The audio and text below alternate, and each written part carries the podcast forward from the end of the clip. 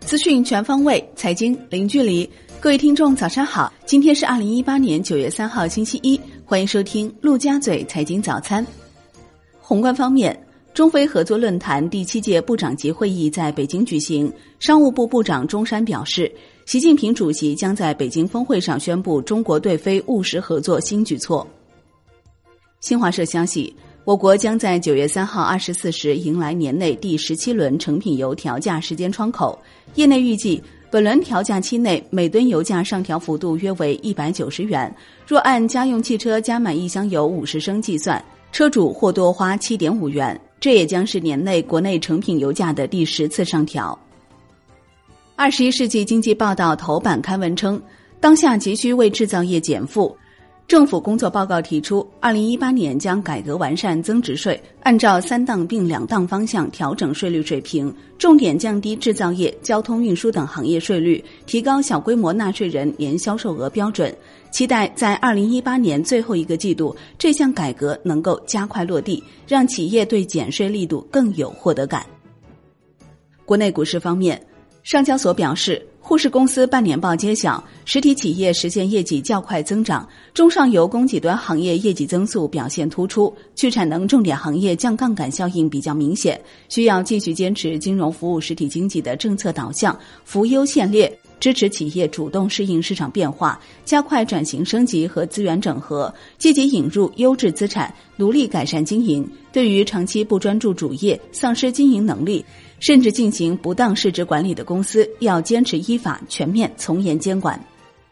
深交所表示，深市上市公司二零一八年上半年业绩继续保持较快增长，大部分行业实现增长，制造业增速放缓，新经济新动能加速形成，国有企业持续做优做强，去产能补短板取得积极成效，供给侧结构性改革持续深化，实体企业现金流明显改善。并购重组提质增效，切实履行社会责任，共同构建美丽中国。据证券时报报道，八月以来，北上资金明显加速了配置 A 股力度，净买入金额达三百五十五亿元，创下入摩以来单月最高金额，高达四千六百二十一亿元的成交金额也刷新了年内最高纪录。其中，金融股成为重点加仓板块，中国平安八月获净买入四十一亿元，位居所有互通标的之首。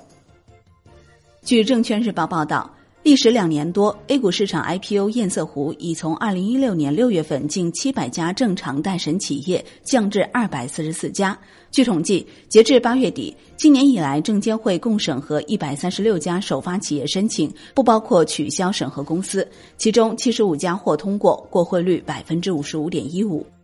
据中国基金报报道。今年以来，国资系在 A 股市场开启大手笔、高频次的扫货模式。截至目前，包括国资委、地方政府、中央事业单位在内的国资系主体正在参与或已经完成二十余家 A 股上市公司的控制权交易。此外，尚有不少民营上市公司也在与国资谈判股权转让或流动性救援方案，相关公告有待接中。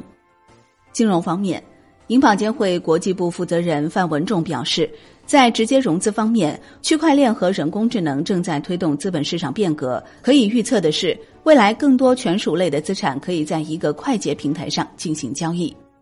楼市方面，据经济参考报报道，今年上半年全国房地产市场保持总体稳定，房地产贷款总体信用风险可控，显性风险不大，但个别隐性风险值得关注。中小房企资金链风险就是其中之一。业内人士表示，在坚决遏制房价上涨的大背景下，下半年楼市调控会更加严厉，部分中小房企资金链吃紧，或将风险显性化。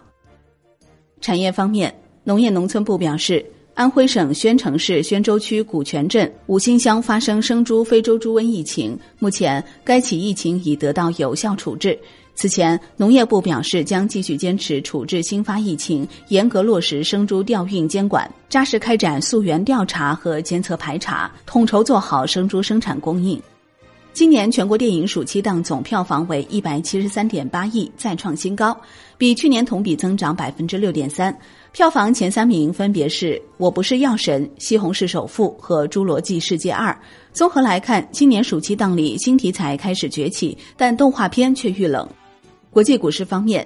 京东表示，微博上有用户散布关于刘强东的不实传言，京东方面将采取必要法律行动。京东声明称。刘强东先生在美国商务活动期间遭遇到了失实指控，经过当地警方调查，未发现有任何不当行为，他将按照原计划继续其行程。另据网易消息，负责调查该案件的明尼苏达州明尼阿波利斯市警方发言人称，该案件目前正处于调查中，自己对当事人对外称的声明结果，经过当地警方调查，未发现有任何不当行为，并不知情。阿里巴巴将暂停其在美国的云计算扩张计划。自媒体新智源已向阿里求证此事，但阿里尚未对此发表评论。债券方面，安徽省近日发行了三百三十一点二亿元政府置换债券，标志着该省存量债务置换工作全部完成。本周央行公开市场有一千七百六十五亿元一年期 MLF 到期，无逆回购到期。好的，以上就是今天陆家嘴财经早餐的全部内容，感谢您的收听，我是林欢，我们下期再见喽。